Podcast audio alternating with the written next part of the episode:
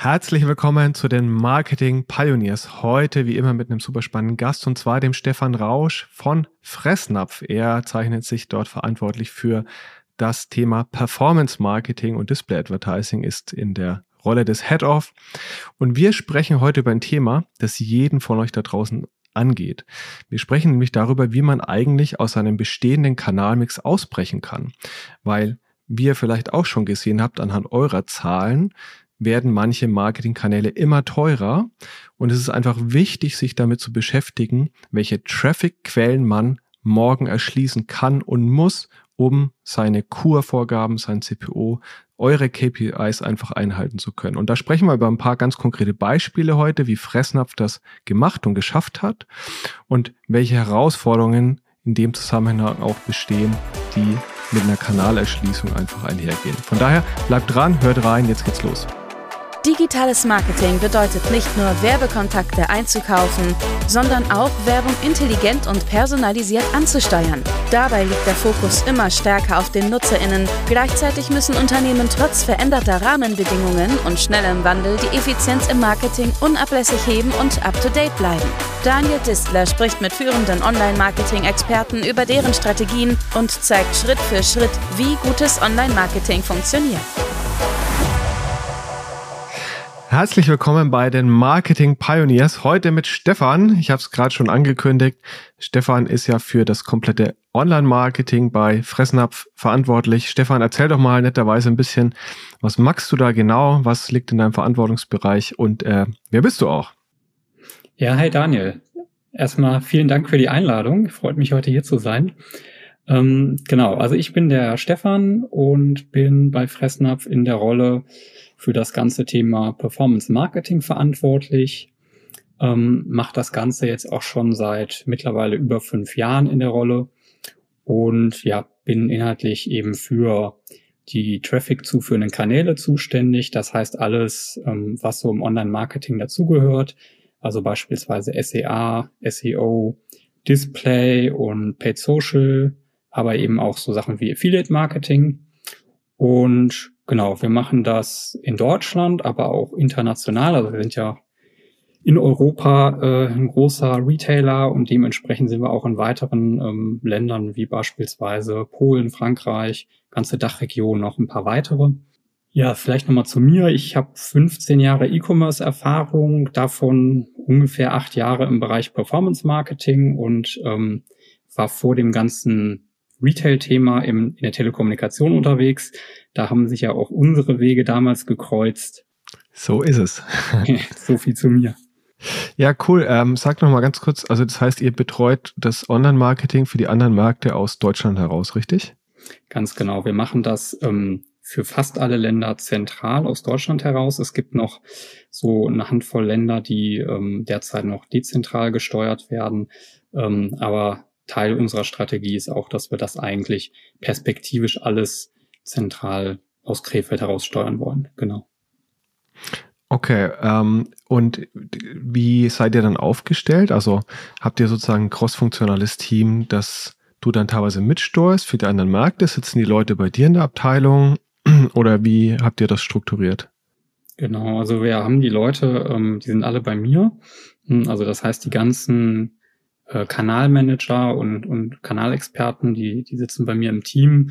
Ja, also für, für SEA haben wir ein eigenes Team, für SEO, für Display. Mhm. Und ähm, wir haben aber auch noch ein Schwesterteam, die sozusagen die äh, mehr lokale, internationale Kompetenz mitbringen, ähm, die beispielsweise dann auch die Sprache sprechen und eben, ich sag mal, so ein bisschen die Brücke in das jeweilige Land sind, weil wir dann dementsprechend auch viel mit den Ländergesellschaften im Austausch sind, ähm, um eben auch so die lokalen Gegebenheiten zu berücksichtigen und zu verstehen. Ähm, und so ähm, ja, haben wir eigentlich einen ganz guten Modus gefunden, hm. ähm, wie wir das Ganze erfolgreich abdecken konnten. Aber das heißt, so äh, ein SEA-Manager, der sitzt dann bei dir im Team für, keine Ahnung, Frankreich und äh, schreibt da auch die Ad-Copies auf Französisch oder äh, wie, wie darf man sich das konkret vorstellen? Ja, also ähm, ich sag mal, wir ähm, die bei mir ist jetzt nicht unbedingt die Sprachkompetenz im Team. Also mhm. es kann sein, dass, dass der oder die eine oder andere auch mal eine Sprache spricht, aber das ist jetzt nicht die Grundvoraussetzung, natürlich immer von Vorteil. Das ist eher so, dass wir da mit den, den internationalen Kollegen zusammenarbeiten und die uns dann entsprechend helfen bezüglich einer Übersetzung oder wir machen es über Agentur. Wir fahren da oft auch zweigleisig und ähm, parallel muss man natürlich auch dazu sagen, dass ähm, gerade auf, äh, wenn wir jetzt zum Beispiel auf Google gucken, vieles natürlich mittlerweile auch gar nicht mehr so im, im Detail erforderlich ist, weil ich eben gar nicht mehr unbedingt in Übersetzungsprozesse dediziert einsteigen ja. muss, ne, aufgrund von entsprechenden Matchtypes und ähnlichem. Okay, aber das heißt, also die Aussteuerungshoheit, die liegt bei dir im Team aber für sprachliche Aspekte, also Übersetzung von Anzeigentexten oder auch was auf den Creatives im Displaybereich beispielsweise steht oder Mailings, da wiederum habt ihr dann lokale Experten für die jeweiligen Märkte, die dann Content zuliefern, der mit euch abgestimmt wird. Ja, ganz genau so ist es. Okay, spannend. Ähm, generell hast du ja eine Rolle, die ähnlich meiner ist, die ich in der Vergangenheit hatte. Du bist ja für alle Online-Marketing-Kanäle verantwortlich und damit hast du ja auch den holistischen Blick und die Verantwortung darüber, dass du die Kanäle synchronisierst. Ähm, ich meine, bei so einem SEA-Manager ist es ja so, der ist sehr stark dafür verantwortlich, dass ein Kanal funktioniert, Intra-Channel, dass die Rahmenbedingungen passen, irgendwelche Feed, Feeds optimiert werden, etc. pp. Bei einem Head of Online Marketing ist es ja so, dass man dafür verantwortlich ist, dass die Kanäle übergreifend bestmöglich ausgesteuert werden. Ähm, man macht Budgetallokation mit oder ohne Attribution, Creative-Optimierung, Promo-Optimierung ähm, und so weiter und so fort. Ein Thema, und da wollen wir heute ja schwerpunktmäßig drüber sprechen, ist aber auch, dass man versucht, aus dem bestehenden Online-Marketing-Mix ja auch ab und zu auszubrechen, weil ich meine, es war toll, wenn man irgendwie so seine Display- und SEA-Kanäle und seine äh, Affiliate-Partner-Modelle irgendwie so eingegroovt hat und die so ein bisschen nachjustiert von Tag zu Tag und Monat zu Monat. Aber am Ende des Tages geht es ja auch sehr stark darum, dass man neue Traffic-Kanäle findet und vielleicht nicht der letzte in Deutschland ist, der mal auf TikTok aufspringt, nachdem schon jeder Advertiser da äh, seit langer, langer Zeit aktiv ist. Und da würde es mich interessieren, wie ihr das macht. Wie gehst du ganz konkret vor, um aus eurem bestehenden Online-Marketing-Mix auf neue Kanäle zu kommen? Also ich sag mal, wir sind natürlich immer dabei, neue Dinge zu testen und auszuprobieren und auch immer mal zu schauen, was gibt's Neues, was kann man mal ähm, ähm, ja einfach mal antesten. Ich sag mal, seit diesem Jahr ganz konkret haben wir da nochmal einen Zahn zugelegt, würde ich sagen. Ja, das hat so einfach auch mit dem ganzen Thema Kostensteigerung zu tun, im, besonders auf Google. Mhm. Also wir sehen das eigentlich seit Ende letzten Jahres, aber jetzt nochmal ganz spezifisch auch seit Q1 hat es nochmal deutlich zugenommen. Das heißt, dass die Durchschnitts-CPCs schlicht und ergreifend ansteigen. Die Durchschnitts-CPCs steigen deutlich an, nicht nur in Deutschland, auch international ist das ein Thema, ähm, sowohl im Search als auch im Shopping. Und ähm, also wir reden teilweise wirklich von, von durchschnittlichen Steigerungen um die 30 Prozent der Kosten. Ne? Und ähm, so, das kann es jetzt variieren, das ist nicht in jedem Land gleich. Und bei einer Brand hast du dann teilweise nochmal höhere Kostensteigerung, als du das jetzt ähm, so overall oder im Non-Brand-Bereich hast.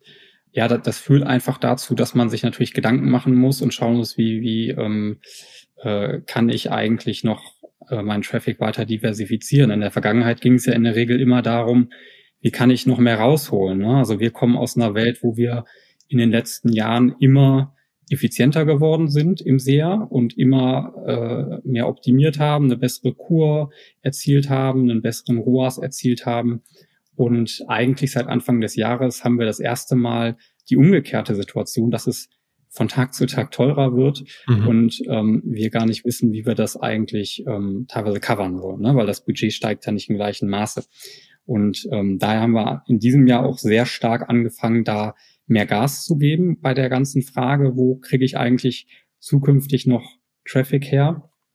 Und ähm, sind da eben entsprechend ähm, ja auf die Suche gegangen, ähm, um einfach weitere Preissuchmaschinen beispielsweise anzubinden, ähm, so Geschichten wie äh, Mitarbeitervorteilsportale auszutesten, ne? Corporate Benefits, solche Geschichten. Ähm, wir haben uns angeguckt, unseren ähm, Affiliate-Channel, was wir aus dem noch rausholen können, hm, aber eben auch äh, genauso auf die bestehenden Kanäle geschaut, also ähm, Paid Social beispielsweise, wie, wie kriegen wir da eine Optimierung hin?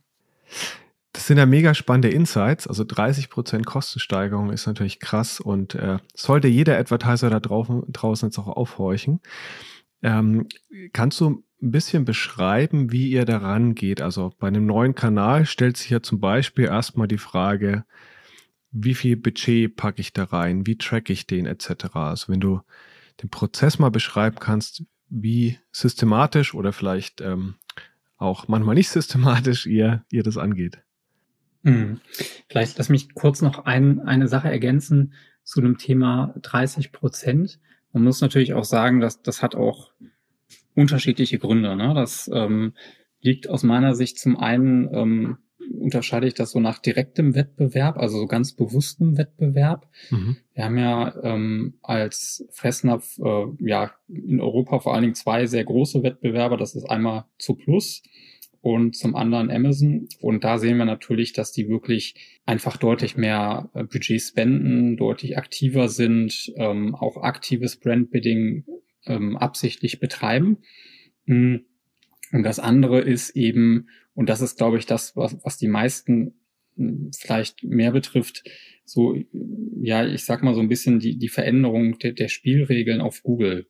Ne? Also Google hat ja mit ähm, ja, neuen Kampagnentypen wie äh, Performance Max oder auch ähm, mit dem ähm, jetzt als Standard, dem, dem Broad Match, Match Type, einfach Dinge umgestellt, mhm. ähm, wo es einfach immer mehr so in Richtung Automatisierung geht, was für besonders kleine Advertiser natürlich super ist, wenn ich jetzt nur so eine Person im Unternehmen habe, einen Experten, der irgendwie ganz viele Kanäle orchestriert, dann, dann hilft das natürlich, weil einfach die Google-Plattform selber ähm, dem, dem Mitarbeiter da ganz viel Arbeit abnimmt und ganz viel automatisiert.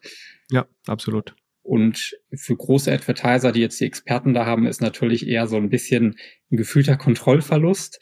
Ne? Also wir haben dann ähm, weniger Transparenz darüber, wo wir ausgesteuert werden, warum wir ausgesteuert werden und ähm, sehen es auf einmal ganz viele kleine Wettbewerber bei uns auf der Brand. Ne? Also wenn du jetzt eine Brand Search machst nach Fressnapf, dann findest du im Zweifel einen Hundefriseur oder den, den Groomer oder ähnliches. Und ähm, das sind Sachen oder Wettbewerber, die tauchen in deinen Auktionsdaten auch gar nicht erst auf, die sind gar nicht sichtbar, weil die eben zu klein sind, aber die Summe macht's eben aus, sondern siehst es eben per Zufall mal durch eine Suche oder eben durch ein Brandwatch-Tool oder ähnliches. Mhm. Und ähm, das ist aus meiner Sicht so der, der, der Haupttreiber, der auch da dazu führt, dass allgemein ähm, in der Branche die, ähm, die Kosten so, so enorm hochgehen. Ne? Genau, und ähm, was wir jetzt eben machen, um, um das wirklich strukturiert anzugehen, wir ähm, versuchen schon erstmal, äh, weil es ist ja schon ein akutes Thema, möglichst viel parallel zu machen, also wirklich viele Bälle gleichzeitig hochzuwerfen und einfach zu schauen, welche davon oben bleiben oder auch welches vielleicht oben bleiben könnten und wo es sich lohnt, dran zu bleiben. Und ähm, ja, schauen uns dann entsprechend an, wo wir ähm, ja zum einen viel Potenzial sehen, ne? also gucken uns Reichweiten an von Plattformen oder von, von Preissuchmaschinen oder ähnlichen, schauen uns an, was so das, das Kostenmodell dahinter ist und ähm, wir ähm, gehen derzeit auch sehr dediziert hin und ähm, versuchen möglichst viel über unser Affiliate-Programm zu testen. Das hat halt zwei wesentliche Vorteile aus meiner Sicht. Das, das eine ist es ähm, CPO-basiert, also erstmal risikoarm. Ne? Ja. Ähm, also am Ende zahlst du ja nur für, für die erfolgte Order und, und den Umsatz dahinter. Und zum anderen hat es den, ähm, den Vorteil, dass du eben nicht jedes Mal in Vertragsverhandlungen ähm, einsteigen musst, wenn du eine Direktkooperation machen möchtest, sondern ähm, du hast halt deine normalen Affiliate-Programmbedingungen, du machst vielleicht nochmal Sonderkonditionen mit diesem Anbieter, ähm, wenn es erforderlich ist oder Sinn macht, aber du musst eben normalerweise nicht einen kompletten Vertrag verhandeln, sondern du hast ja dein, ja. dein, dein Affiliate-Programm als Standard. Was ganz spannend ist, ne? weil dann kann man ja auch mal was risikolos antesten. Ob man es dann langfristig beibehält, ist ja dann die zweite Frage, weil ich meine, man kann ja dann immer noch entscheiden, dass man äh, gegebenenfalls dann auf einen Direktvertrag geht, beziehungsweise das Partnermodell ändert und dann halt weg von einem CPO-Deal und damit ja auch eine Skalierbarkeit zulässt, weil das ist meine Erfahrung. Skalierbarkeit in manchen Partnermodellen im Affiliate-Kanal ist dann halt auch beschränkt, wenn man immer nur auf einen harten CPO steuert. Ähm, ich würde gern das einmal durchspielen. Mhm. Du hast jetzt die Preissuchmaschinen schon ein paar Mal ins Spiel gebracht und das ist eigentlich, glaube ich, ein ganz cooler Kanal, um das einmal zu verstehen, wie ihr das jetzt auch macht, weil Google Shopping war ja eines deiner Beispiele oder das Beispiel, wo du sehr anschaulich jetzt gerade erklärt hast, warum dort auch die Kosten und die CPCs ganz konkret ansteigen. Ist ja auch eine Preissuchmaschine. Jetzt gibt es da draußen ja so ein paar andere Preissuchmaschinen, die auch jeder kennt, ähm, sowas wie Idealo beispielsweise ähm, oder andere, die auch eine Relevanz haben. Was macht jetzt ganz konkret? Also ihr wart, ähm, nehme ich an, noch nicht auf Idealo aktiv wahrscheinlich bis dieses Jahr, richtig? Wir hatten es schon mitlaufen, aber wir haben es nicht aktiv gemanagt. Also es lief mit einer sehr geringen Performance. Okay. Das heißt, ihr identifiziert, da ist eine andere Preissuchmaschine außerhalb des Google-Ökosystems, die eine gewisse Traffic-Relevanz haben könnte.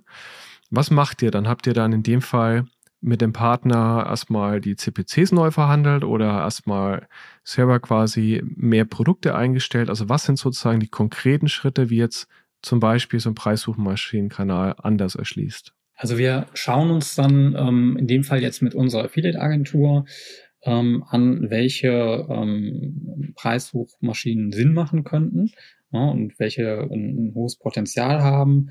Und ähm, dann treten wir in Verhandlungen und, und gucken, ähm, welche Konditionen da üblich sind oder ähm, was sie sich vorstellen, ob das zu dem passt, was wir ähm, anbieten oder ob wir da nochmal nachverhandeln müssen.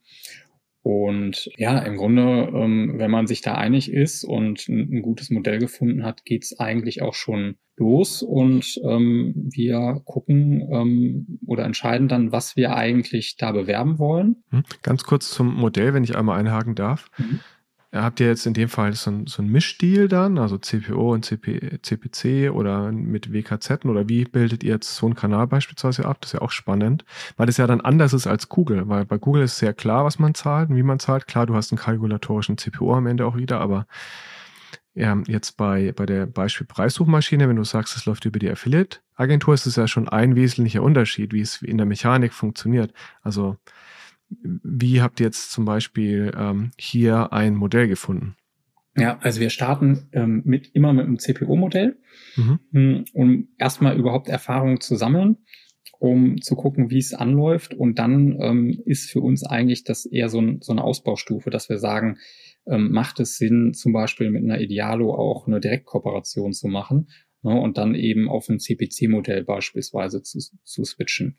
Ähm, aber ich sag mal, wir versuchen halt immer erstmal den, den risikolosen Ansatz, ja. ähm, weil es einfach zum, zum Start am, ja, am einfachsten ist und ähm, wir erstmal gucken wollen, ob das überhaupt gut anläuft, wie es skaliert und ähm, das ist dann eben immer Schritt zwei. Okay. Mhm. Und dann, wenn ihr, also dann habt ihr ein Modell gefunden, in dem Fall jetzt rein provisionsbasiert, ähm, dann geht es um die Produkte. Da hatte ich dich gerade unter, unterbrochen. Also wir haben einen relativ breiten ähm, Produktkatalog. Äh, wir sind ja auch ein Marktplatz. Also wir haben derzeit ungefähr 20.000 Artikel im Shop. Und äh, da müssen wir uns natürlich überlegen, wollen wir direkt alles auf einmal ähm, live nehmen oder nur ein Teil. Auch gerade zum, zum Testen kann man beispielsweise oder was wir gerne machen, ist, dass wir dann erstmal ohne die Marktplatzartikel starten, ähm, um erstmal zu gucken, wie es anläuft mit den ähm, mit unseren, ähm, ich sag mal, eigenen äh, Artikeln. Dann geht's natürlich in die Details. Ne? Also es ist jetzt nicht so, dass man sagt, ich generiere jetzt einfach einen Datenfeed ähm, wie bei Google Shopping, lade den hoch und dann läuft das, sondern in der Regel steckt ja dann doch noch mehr dahinter. Also ähm, die Anforderungen der Preissuchmaschinen variieren ja durchaus, äh, welche Informationen dann damit übergeben werden können, wie beispielsweise Rabatte übergeben werden ähm, oder wie ähm, welche Produktinformationen ähm, in welcher Länge übergeben werden können. Und ähm, bei Idealo zum Beispiel ähm, hatten wir am Anfang den Fall, dass sehr viele Artikel in den offenen Katalog äh, gelaufen sind. Das heißt, ähm, wenn man sich das so vorstellt, so eine Idealo-Suchergebnisseite, dann hat man ja normalerweise ähm, dieses Bild vor Augen, dass ich einen Artikel habe und darunter die ganzen Händler gelistet sind, die diesen Artikel ähm, anbieten mit dem jeweiligen Preis. Und wenn ich eben in diesem offenen Katalog einlaufe, dann habe ich eben quasi, äh, bin ich nicht in dieser Liste vorhanden, sondern mein Produkt erscheint dann sozusagen alleine bei Idealo auf der Seite. Und ähm, das ja, sorgt in der Regel dafür, dass ich dann eben ähm, nicht so sichtbar bin oder eben auch nicht in diesem direkten Vergleich angezeigt werde, dadurch die Performance leidet. Und woran liegt es in dem, in dem Fall? Also liegt es dann an einem fehlenden Matching auf Seiten äh, Idealo, weil irgendeine Produkt-ID, ähm, Artikelnummer, eine globale nicht sozusagen im Feed ist? Oder warum erscheint man dann in der globalen Suche und nicht in dem Preisvergleich? Also ganz genau, das, das liegt ähm, normalerweise immer an einem fehlenden Matching. Ähm, bei uns war das jetzt der Fall. Ähm, bei Google nutzen wir halt die ganz normal die GTIN. Bei Idealo war es die ERN ähm, und die ist dann war dann abweichend. Ähm, dementsprechend muss man sich immer angucken bei den Artikeln, warum haben wir eigentlich eine andere ERN hinterlegt als Idealo die vorliegen hat. Ja, und ähm, das sind genau diese Details, in die man dann eintauchen muss und, äh, und schauen muss, analysieren muss, ähm, wie kriegen wir da jetzt zum Beispiel so ein besseres Matching hin. Mhm. Und ähm, also das ist ja ganz konkret jetzt ein Feed-Thema. Geht es dann oder ging es bei euch jetzt in dem Beispiel nur darum, dass ihr den Feed dann anders aufbereitet, wie du es beschrieben hattest vorhin, also mit anderen Datenfeldern, kürzeren, längeren Descriptions, wie auch immer? Oder ist es teilweise auch wirklich ein Daten- Qualitätsthema, weil vielleicht die IAN nur bei der Hälfte der Artikel überhaupt vorhanden ist. Das heißt, man muss da mit dem Backoffice-Team sprechen, die müssen die alle nachpflegen etc. Also, oder ist beides? Es ist tatsächlich beides. Also das ist manchmal ein Datenthema, ähm, manchmal ist es einfach, äh, dass nicht die, die, die richtige Information im, im Feed äh, übergeben wurde, was natürlich dann relativ schnell angepasst werden kann. Ähm, also es ist vielfältig, äh, woran es liegen kann. Ne? Und das ist jetzt nur ein Beispiel ähm, für eine Optimierung. Eine andere ähm, ist zum Beispiel der Punkt der, der Preisdarstellung.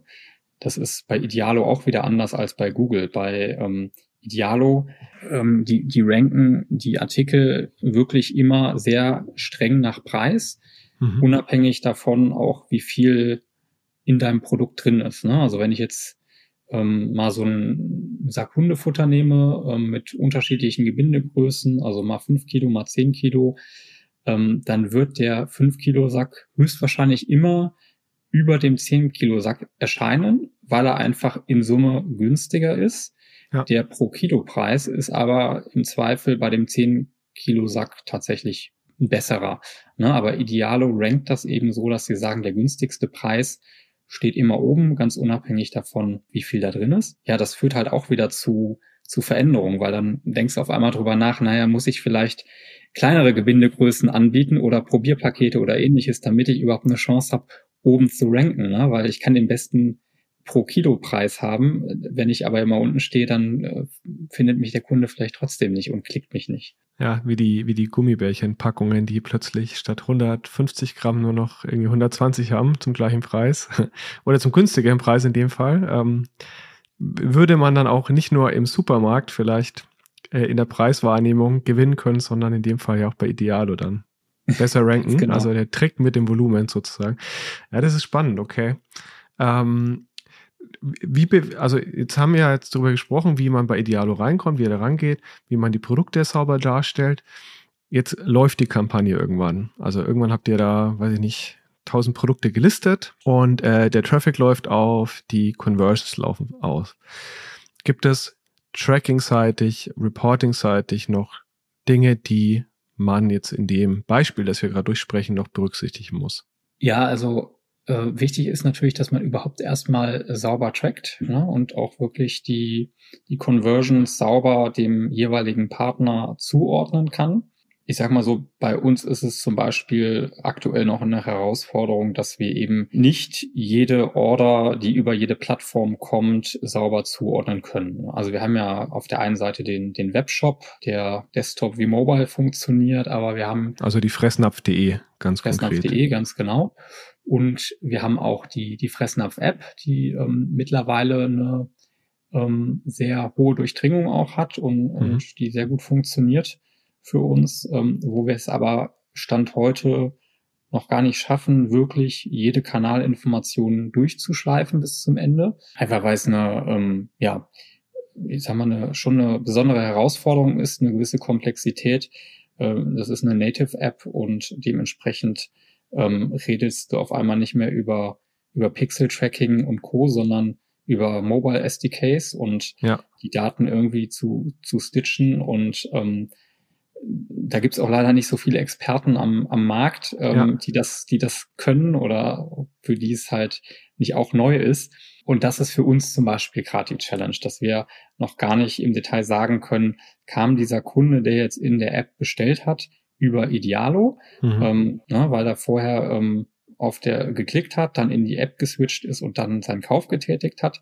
Ähm, oder hat er einfach ähm, nur die App gestartet und gekauft? Das kriegen wir heute gar nicht auseinander. Ja, und wir hoffen natürlich, hm. dass wir das jetzt in den nächsten Wochen gelöst kriegen. Ist es ein Thema, sorry für die Unterbrechung, ist es ein Thema, das spezifisch für Ialo jetzt ein, eine Herausforderung für euch ist oder ähm, bezieht sich das jetzt zum Beispiel auch auf bestehende Kanäle wie Google Shopping eben, um da jetzt wieder mal ins Vergleich zu ziehen. Also der sozusagen generelles Thema im App-Tracking oder ähm, hat es auch damit zu tun, dass es neue Kanäle sind und ihr deswegen jetzt eine neue Herausforderung auch habt? Nee, bei uns ist es tatsächlich ein ähm, generelles Thema. Ne? Ja. Ähm, also das betrifft tatsächlich alle Kanäle. Das hat jetzt keinen, ähm, äh, keinen Bezug dazu, dass es neu ja. ist. Ähm, aber es ist natürlich genauso, wenn du so einen Kanal bewerten willst, total relevant, ähm, weil sich das ja. Nutzverhalten im Zweifel ja auch ändert, wenn du mehr Bestandskunden drauf hast oder ähnliches. Ja. Aber trotzdem ist ja die Botschaft schon auch, ähm, also ihr habt jetzt einen neuen Kanal erschlossen, in dem Fall Idealo. Und neben Feed-Management-Themen, um die man sich kümmern muss, ähm, muss man natürlich auch sicherstellen, dass das Tracking passt. Im Zweifelsfall äh, hat man am Ende dann noch einen Pitch äh, eines App-SDK-Tracking-Anbieters an der Backe, den man eigentlich so erstmal gar nicht bedacht hat, oder? Also, und, und schlägt sich dann mit Adjust oder AppsFlyer, wie sie alle heißen, dann rum. Ja, absolut. Ähm, das gehört natürlich dazu und es ist ja auch wichtig, gerade äh, wenn du es jetzt über einen Affiliate-Kanal laufen lassen möchtest, äh, da hängen ja Provisionen dran. Und ähm, ja. in dem Moment, wo du eben nicht über ein äh, CPC-Modell gehst, ne, dann geht dir da im Zweifel halt was verloren und das muss man halt auch immer im Hinterkopf behalten. Ja, sehr spannend. Lass uns mal über äh, einen weiteren Kanal sprechen, weil unser, unser Thema heute ist ja Traffic-Diversifizierung und äh, Neuerschließung von Traffic-Quellen. Und äh, Idealo fand ich war jetzt ein super interessantes Beispiel. Ähm, vielleicht finden wir noch ein zweites Beispiel, was in der Kanalmechanik ein bisschen anders ist. Ähm, welchen Kanal habt ihr denn noch in letzter Zeit neu erschlossen oder experimentiert gerade eben damit rum? Ja, also womit wir gerade ähm, auch intensiver experimentieren, ist Bing. Ähm, das haben wir in der Vergangenheit zwar auch schon gemacht und waren da auch schon live, aber ich sag mal, das, das lief mehr so mit. Mhm. Ähm, aber das Ganze hat halt nochmal so eine gewisse Dynamik jetzt entwickelt mit äh, dem ganzen Thema ChatGPT. Äh, Microsoft hat ja auf Bing ähm, vor ein paar Monaten dann auch die, den, den Bing-Chat integriert was der ja auch am Ende auf ChatGPT basiert. Ja. Und mittlerweile gibt's eben auch die Möglichkeit, ähm, in diesem Chat ähm, Ads zu schalten. Und das ist eine Sache, die wir uns gerade äh, intensiver angeguckt haben, wo wir auch die ersten Tests lauf, laufen haben, um zu schauen, ob das ein, ein Kanal sein kann ähm, und da einfach so die ersten äh, Baby Steps zu machen. Mhm. Welche, App, äh, welche Formate sind das? Welche Werbemittelformate? Sprechen wir da von Display-Ads oder sind das eher Search-Ads? Das sind Search-Ads. Also mhm. ähm, Bing selber nennt die Ads ähm, oder dieses, ähm, diesen Anzeigentyp Multimedia-Ads. Mhm. Also man hat auch jetzt nicht dediziert die Möglichkeit zu sagen, ich möchte nur in diesem Bing-Chat ausgesteuert werden, sondern es ist immer eine Kombinatorik. Ja, also ich sag mal, vergleichbar ist es mit so responsive Search Ads, also dynamisch generierten ähm, Anzeigen, ähm, die dann eben sowohl ähm, in der ähm, normalen Bing-Suche auftauchen, aber eben auch in dem Bing-Chat. Es ist aber mehr als, als rein, rein Text, also man kann auch Bilder hochladen. Das sind dann eher so generische Bilder, ähm, also keine, keine Kampagnen, äh, Banner oder ähnliches, das geht leider nicht, sondern sehr generische Sachen. Und man erscheint dann ähm, einerseits bei, bei Bing auf der, der Suchergebnisseite, auch meistens ist dann rechts irgendwie noch ein großer Banner.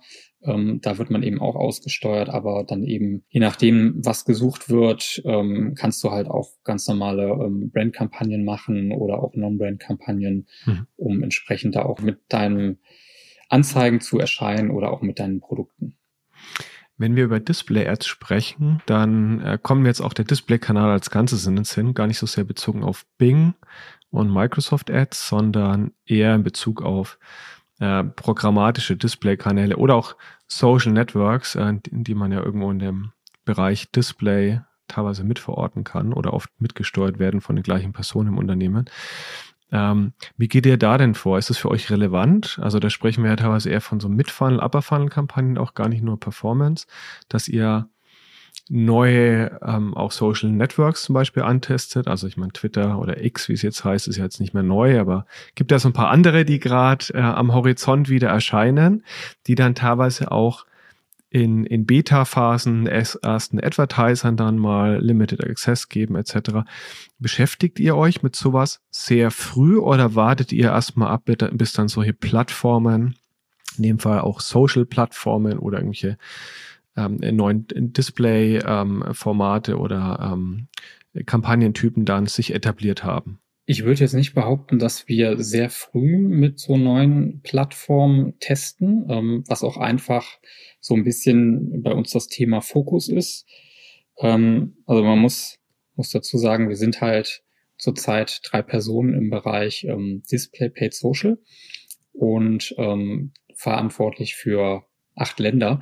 Deswegen wow. war bei uns in der Vergangenheit, sage ich mal, der Fokus eher so auf dem Thema internationaler Rollout, App-Kampagnen ja, etc.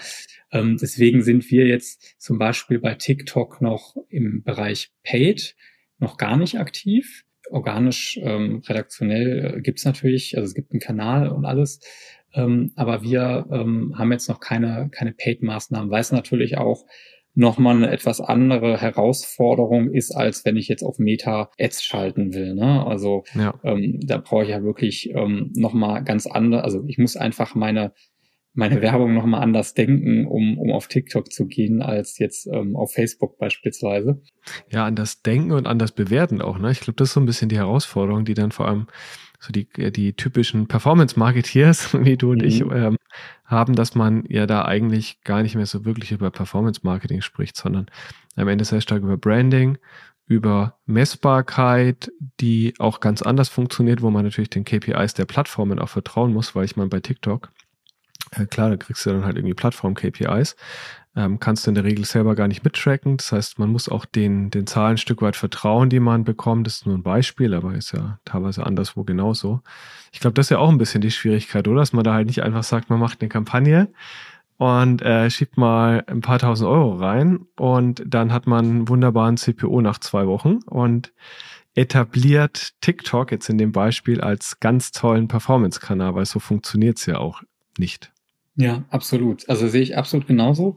Ähm, das ist halt immer das Thema, wenn ich so einen so einen neuen Kanal aufmache oder so eine neue Plattform bespielen möchte, dann brauche ich ja wirklich ein Konzept und ich muss ja am Ball bleiben. Und ähm, da hilft es halt nicht, mal irgendwie äh, ein paar Wochen ein bisschen was zu machen und zu hoffen, dass es dann läuft, ähm, ja. sondern da, das ist ja schon eher, ich sag mal, mehr ein Marathon als ein Sprint. Ähm, wir haben die Erfahrung damals so ein bisschen auch auf Pinterest gemacht. Das haben wir damals so ein bisschen angetestet und ein bisschen Werbung geschaltet und auch gesehen, dass es halt nicht so performt wie, wie Meta. Ne? Und ähm, auch schnell gemerkt, du musst einfach ähm, dich wirklich viel mehr mit der Plattform auseinandersetzen, viel mehr Learnings, also wirklich so eine richtige Test-and-Learn-Agenda aufbauen und dich austauschen, Erfahrungen sammeln und dann wird das auch perspektivisch besser, aber man muss halt wirklich die Ausdauer mitbringen und, und das auch wirklich durchhalten. Ja, ich glaube, das fasst ganz gut zusammen. Genau, äh, Marathon, nicht Sprint, haben wir ja auch vorhin jetzt ganz lange drüber gesprochen, dass eben Trackings, äh, Feed Management und so weiter und so fort halt auch dazu gehört. Deswegen voll bei dir. Ähm, ich habe ja am Ende meines Podcasts immer so ein paar Fragen noch an meine lieben Gäste und da kriegst du auch die üblichen Fragen und eine Bonusfrage heute. Und äh, die oh. Bonusfrage stelle ich direkt mal vorneweg, nämlich Hast du überhaupt ein Haustier, wenn du bei Fressnapf arbeitest? Und wenn ja, welches? Äh, nein, ich habe tatsächlich kein Haustier. Also es ist keine, keine Voraussetzung, um bei Fressnapf zu arbeiten. Es ist natürlich immer gern gesehen, aber nicht erforderlich. Ich habe äh, einen Saugroboter, falls das auch okay. zählt. Den kann man den auch füttern mit. Den kann man füttern mit Staub und Schmutz, ja. Ja, sehr gut. Ähm, und was mich interessieren würde, ähm, wenn du jetzt mal, ich meine, du bist jetzt schon lange in der Branche und äh, hast ja schon viele Unternehmen jetzt auch kennengelernt, viele Tools und so weiter. Gibt es da irgendein Unternehmen, was du gerne selber gegründet hättest? Sei es jetzt, kann jetzt irgendwie ein, ein Tracking-Tool sein, also klassisch irgendwie ein B2B SaaS-Tool oder ähm, auch Fressnapf natürlich. Ja, ähm, also in, ich denke in erster Linie immer so an an die Online-Marketing-Branche und dann fällt mir erstmal nichts ein, weil ich denke dann immer an die, die gefühlte hundertste DSP und SSP und ja. wie sie sich überhaupt differenzieren. Und ähm, was ich immer gut finde, sind so Unternehmen, die einerseits einen sehr, sehr konkreten Bedarf lösen und gleichzeitig aber auch für sich so eine Nische entdeckt haben. Ähm, und da äh, muss ich an, an Parcel Lab denken. Ich weiß hm, nicht, ob du mhm. sie kennst. Ja, kenne ich ja. Ähm, mhm. Also es ist ja so ein, ähm, ich weiß gar nicht, ob sie noch als Startup gelten. Also ich zähle jetzt einfach mal dazu. Ja. Seit 2015 gibt es sie, glaube ich. Und ähm, die machen ja, schalten sich ja zwischen die ähm, zwischen den Kunden sozusagen und, und den Online-Shop und übernehmen die gesamte Versandkommunikation Richtung Kunde und das unabhängig des CAP-Dienstleisters, also egal ob man jetzt mit DPD, DHL, Hermes, wem auch immer versendet, mhm. das sieht mehr oder weniger immer alles gleich aus. Es ist alles kundenverständlich und ähm, eine Plattform, über die ich äh, Cross- und Upsell gut betreiben kann. Ich finde das Modell dahinter deshalb so brillant, weil wir, das ist jetzt aber auch schon irgendwie zwölf Jahre her, ähm, damals das als Projekt hatte bei E Plus ähm, so eine Plattform aufzubauen ähm, mit einer Kollegin zusammen, weil wir eben auch so, also damals sah halt die Hermes-Seite und, und die DHL-Seite noch anders aus als heute. Ja. Und ähm, du hattest gefühlte 500 Statuscodes, die du dem Kunden gezeigt hast, die er nicht verstanden hat. Und ähm, ja, unsere Aufgabe war quasi damals, sowas intern aufzubauen. Da gab es eben Passelet noch nicht. Und damals dachte ich schon, eigentlich voll die gute Sache. Ähm, das Problem hat wahrscheinlich jedes Unternehmen. So, und Parcelab war so schlau und die haben aber gesagt, hey. Ja, und er hat ein Unternehmen gegründet. Ja, sehr schön. Hätte, hätte Fahrradkette. Genau. aber okay. Aber nee, super, ähm, äh, super Antwort, weil, ähm, ja, wie du sagst, so eine Nische, aber brillant von der Idee, weil es irgendwie halt ein ganz konkretes Problem löst. Ja, spannend. Mit wem würdest du denn abends gern mal ein Bier trinken gehen von den großen, vielleicht Tech-CEOs oder äh, ähm, Marketingköpfen aus unserer Branche?